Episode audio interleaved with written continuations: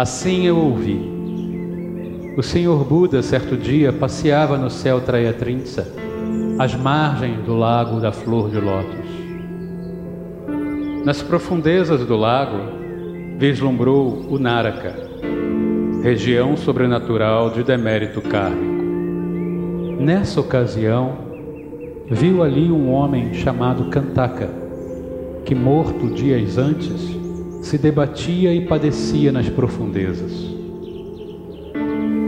Transbordando de compaixão, Shakyamuni Buda queria socorrer todos os que, embora se achassem mergulhados no Naraka, tivessem praticado uma boa ação na vida. Kantaka fora ladrão e levara uma vida devassa. Por isso mesmo estava no Naraka. Certa vez, no entanto, agira com generosidade. Um dia, enquanto passeava, avistou uma inofensiva aranha e teve vontade de esmagá-la. Reprimiu-se, contudo, pensando subitamente que talvez pudesse favorecê-la deixou-a com vida e seguiu o seu caminho. O Buda Shakyamuni viu nessa ação generosa um pequeno vislumbre de boa índole e sentiu-se inclinado a ajudá-lo. Por isso fez descer às profundezas do lago um comprido fio de teia de aranha que chegou no lugar onde estava Kantaka. Kantaka olhou para a novidade e concluiu que se tratava de uma corda de prata muito forte. Mas, não querendo acreditar nisso, disse para si mesmo, desconfiado, que devia ser sem dúvida um fio de teia de aranha pendurado e muito fino subir por ele. Mesmo assim, arriscaria tudo, pois desejava ardentemente sair daquele lugar.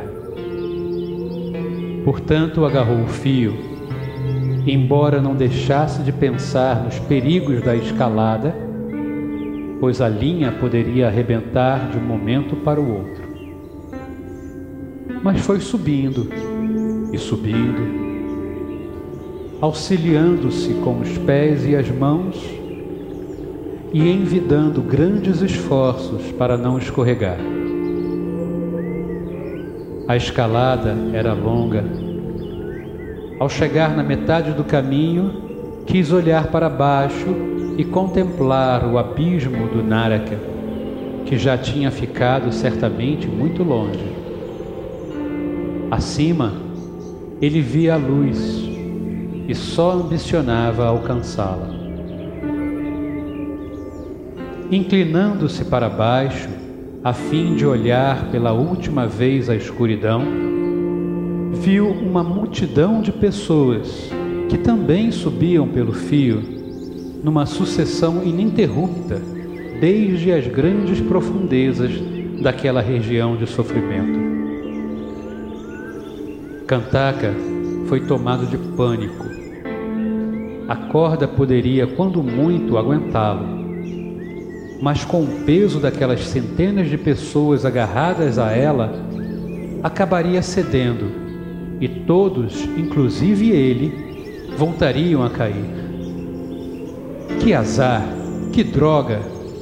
Aquela gente estúpida lá embaixo não tinha nada que sair do Naraka. Por que precisavam seguir-me? Praguejava ele encrespando com os seus seguidores.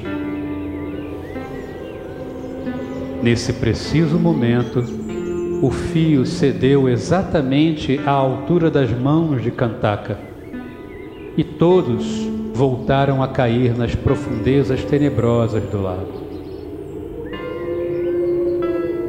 Enquanto isso, o sol do meio-dia resplandecia sobre o lindo lago em cujas margens tranquilas passeava o Buda.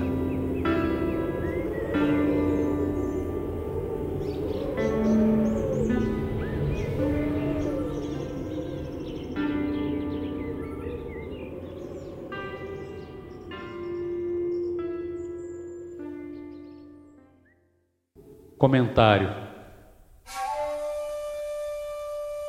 Um único gesto de bondade deu a Cantaka a oportunidade de atingir a luz. Um único pensamento egoísta desfez a sua chance de aprender a lição do amor fraterno e libertar-se do ódio. O Senhor Buda ofereceu muito mais do que apenas retirá-lo do abismo de sua ignorância. Doou-lhe também a oportunidade de alcançar o tesouro da bondade amorosa. O plenamente desperto mandou-lhe o precioso fio de Bodhicitta, a mente compassiva. Corda de prata de força incomensurável que a mente anuviada de Cantaka tomou como frágil linha feita de medo, arrogância e mesquinhez. Que lástima!